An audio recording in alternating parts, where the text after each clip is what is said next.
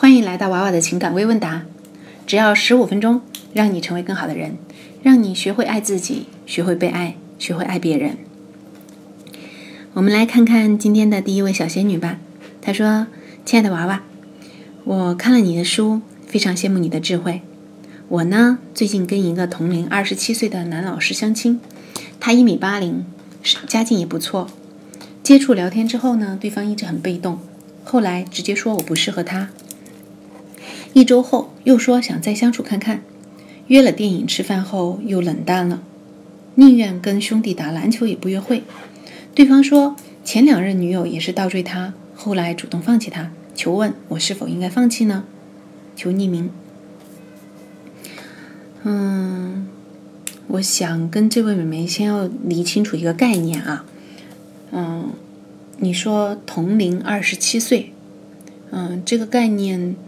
嗯，可能你不是我说的这个意思，但是我想告诉你一件事，就是同样是二十七岁，那么这个年龄对于男女而言意义是不一样的。就好像是说，同样是身高一米七零，啊，那女生的一米七零就是很高的，那男生的一米七零呢就不算高。那同样是你们同样是二十七岁，那二十七岁对于女孩而言是一个在。择偶市场上比较尴尬的年龄了，但是在他而言，并不算太紧迫。我们国家法律规定，女的满二十周岁就可以结婚，男的呢得满二十二周岁才可以结婚。那女生二十三岁就叫晚，呃，二十三岁叫晚婚，这个时候男生才刚刚可以结婚，而男生要到二十五岁才叫晚婚。另外，女孩。二十四岁就叫晚育了。你在晚育的时候，男生也才嗯，如果你们都是二十四岁，你都晚育了，他还没有到晚婚呢。所以我想说，年龄对于男女而言意义是不一样的。在这段关系里面，你们同龄，其实你的紧如如果说你们其他条件类似，你的紧迫感应该要比他强，或者说你的选择范围啊比他要小，因为你。理论上会比他更心急一些。你说到他是男老师，那相信他的语言表达能力也是相当不错的。那身高也过得去，家境也不错。像这样的男生的话，我不知道你的个人条件怎么样，但是他在男生里面的选，呃，他他在男生里面算是条件比较优秀的，而且选择范围也是相当的大。嗯，所以他会出现这种对男生对女生比较挑剔的状况，那会。比如说，一般男生他面对女生，他不喜欢，他可能就拖着，或者说他就冷淡你。但是呢，他会直接告诉你说啊，你不适合我，说明他是一个比你更有选择权的男士。嗯，之后他说想再相处看看，可能也是看中你有一些条件还不错，但试了一下，觉得你可能啊还是不够吸引人，所以说他就不愿意跟你约会了。嗯，至于他说什么前两任女友什么倒追他什么乱七八糟的啊，这个我们姑且不论是不是主动放弃他，但是前两任女友也是倒追他，说明他的条件也是相当好的。嗯，所以我觉得你要跟这个男孩在一起，一定要有一个高攀的觉悟，也就是说你，嗯，可能你要上赶着对他，要努力的对他好，有可能进入男貌女才的模式，而且呢，在这段感情里更多的可能得到冷遇。嗯，即使怀了孩子，也不一定能够结婚，然后离异的可能性也相当大。如果这些都你都觉得可以接受，觉得无所谓，那么你可以去试一试看看。嗯，我个人是觉得，啊，像这样的男人，你没有必要去上赶着啊，上赶着不是买卖，尤其对于女生而言是这样的。嗯，前两天我们在地面的课程里面有聊到说，这个男追女隔重山，女追男隔层纱，那。捅破一层纱，嗯，那其实也没有什么好钦佩的，因为是谁都做得到的事情。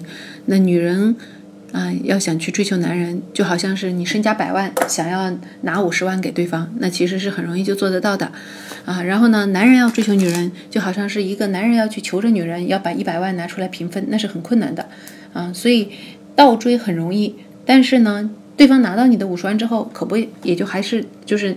男生拿到女生给的这五十万，可不就走了吗？对不对？所以说倒追是很容易得到对方的这么一个短期的亲密关系，但是要走入婚姻是非常困难的。嗯，所以我个人不建议你上赶着。哎，说到这里也顺便说一下，嗯。有蛮多小仙女跟我说，就是网上有很多人会拿我的理论，嗯，去就是做一些就是不法勾当吧，啊，有一些比如说，嗯，开微信群，然后呃，就是收进群费的，还有一些就是呃，让大家出大价钱，然后讲课，但是讲很多色情内容的，啊，或者说是聊骚的，啊，我希望各位小仙女。都要睁大眼睛明白明辨是非。嗯，如果说你去一个找工作的网站，然后对方让你交钱，那多半都是骗子。那如果说是，嗯，像我提到这种内容的话，嗯，你很可能就是赔了夫人又折兵啊。我觉得没有太大的必要啊。上赶着不是买卖，嗯，跟这道题的这个内容是一样的。好，我们来看一下下一位小仙女，她说：“娃娃，我现在面临一个难题。”我和一个已婚男人在一起已经一年半之久了，之前感情非常好，天天接我下班。最近一段时间呢，总是对我不冷不热的，并有些躲着我的感觉。我感觉是他妻子怀疑他，我应该怎么挽回，或者才能怎么样才能控制住局面呢？我电话也不能给他打，怕他不方便。发个消息，他又说我乱想或者不懂事，让我多体谅他。嗯，这位，嗯，这位女孩，我都不想称呼你是小仙女了。我想说，你这个叫做当二奶，当二奶就要有当二奶的觉悟。偷情，那肯定就是偷来的没，偷来的哪有光明正大的？所以说，嗯，你要现在要受煎熬，对方对你不冷不热的，躲着你，或者说电话也不能打，怕他不方便，心里受到这些煎熬，都是因为你在做小偷的缘故。那既然是偷来的东西，那迟早也是要还回去的。要是被失主发现了呢？可能还少不了一顿打，所以我劝你还是，嗯，偷海无边，回头是岸吧。好，我们来看一下。他说：“娃娃姐姐，我是老粉了。如果我想看出来一个男人的性格，他周围朋友的好坏可以占几分呢？嗯，我和他在一起五年，没有被出轨过。嗯，我觉得他人品没有什么问题。”但是最近他因为婚礼，突然和以前的男性朋友遇到，现在的周围的人，现在他周围的朋友，社会关系极其复杂，从事大型娱乐场所和贩卖赌博机，结婚并有三个二奶，一个另外一个前女友打了三个小孩，现女友打了一个，并且让其按了还，遇到黑木耳又就说要玩玩他，他现在准备一起做生意，天天在酒店喝茶，说是在谈生意，我还在上大学。二十二岁应该怎么办呢？呃，我想说，男人啊，他有好几种。嗯，我在书里面讲过，嗯，剪子石头布。这个男生他跟你在一起这五年，他是属于石头类的。嗯，但是石头在某一些条件下，它是可能会变成剪子的。在什么条件下呢？就是在雄性竞争完成的比较好，或者说想要去。进行更激烈的雄性竞争的时候，比如说现在这个在酒店喝茶，说是谈生意，从这里就可以看出端倪了。嗯，人都是会变的嘛。那你说那些杀人犯，他们是生下来就开始杀人吗？也不是啊，他生下来是笑容阳光灿烂的少年呀，慢慢的演变成杀人犯的呀。那你说那些小偷，他们是生下来就是小偷吗？也不是啊，都是一开始都是好好的，后来慢慢变化的。所以说，你这个男朋友，嗯，如果哪一天变坏了，我觉得是正常的。如果他没有变坏，那是侥幸。你还二十二岁，嗯，年龄很小的时候，我觉得你可以再考虑看一看，是不是真的要跟他在一起。因为你要再跟他在一起的话，嗯，我觉得个人觉得现在的这个风险还是蛮大的。近朱者赤，近墨者黑，嗯，出淤泥而不染的，自古以来。就只有白莲花，所以我觉得他不是，嗯，这就是我想说的，嗯，还是再看看有没有其他更适合你的人吧。下一位，他说：“我要美女，希望你能够看到我的问题。请问对方学历家境都比我好的男生追求我，我经常感到自卑，觉得配不上人家。但是他说不在乎这些，我应该和他保持距离还是接受他呢？怎么样看出他对我是不是真心呢？麻烦你了。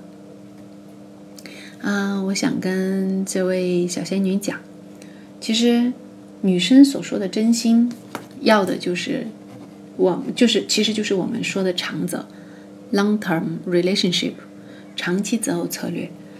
那长期择偶策略里面有两个重要的包含条件，这就是呃我们总结的一个叫 MV，一个叫 PU。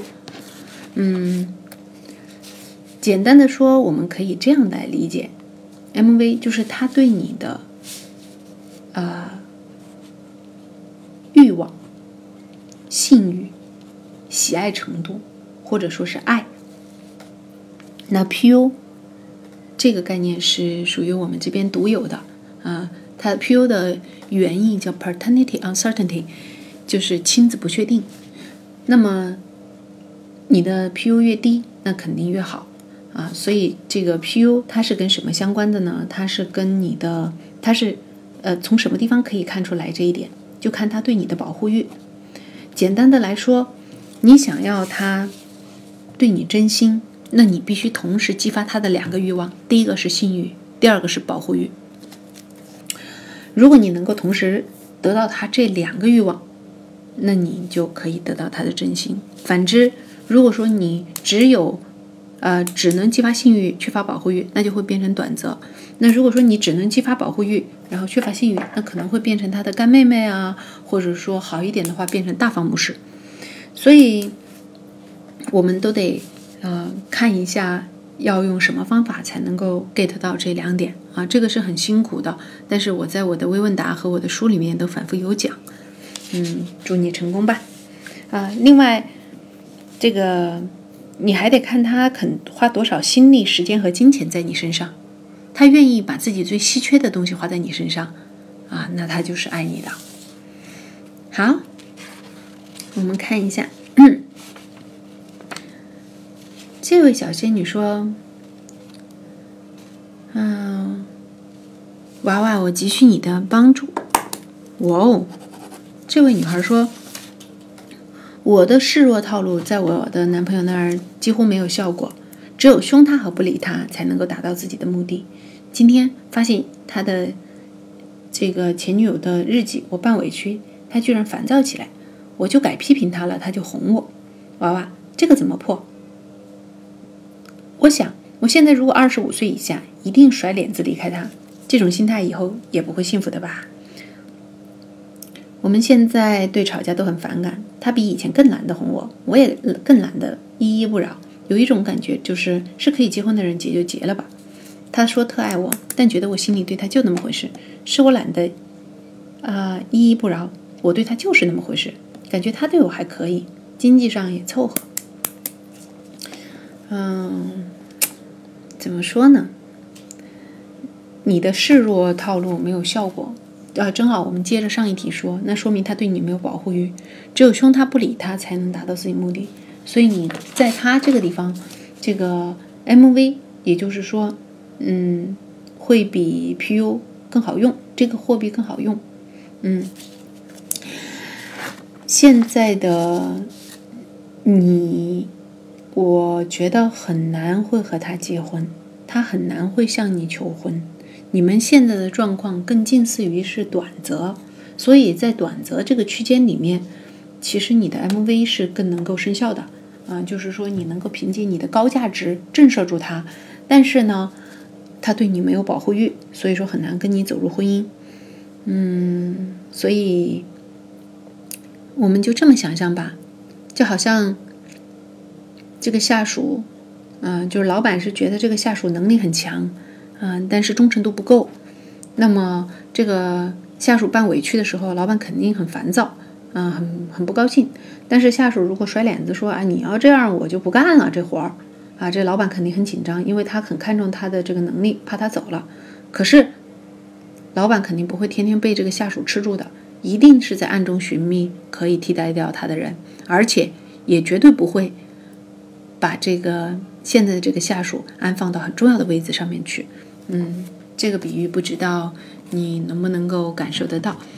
好啦，今天就到这儿了。本栏目由面膜时间 APP 独家赞助播出。喜欢我的内容的话，可以关注我的微信公众平台“阿雅娃娃 VIP”，每天都有不同的跟这边不同的案例哦。嗯，希望你喜欢我的分享。再会。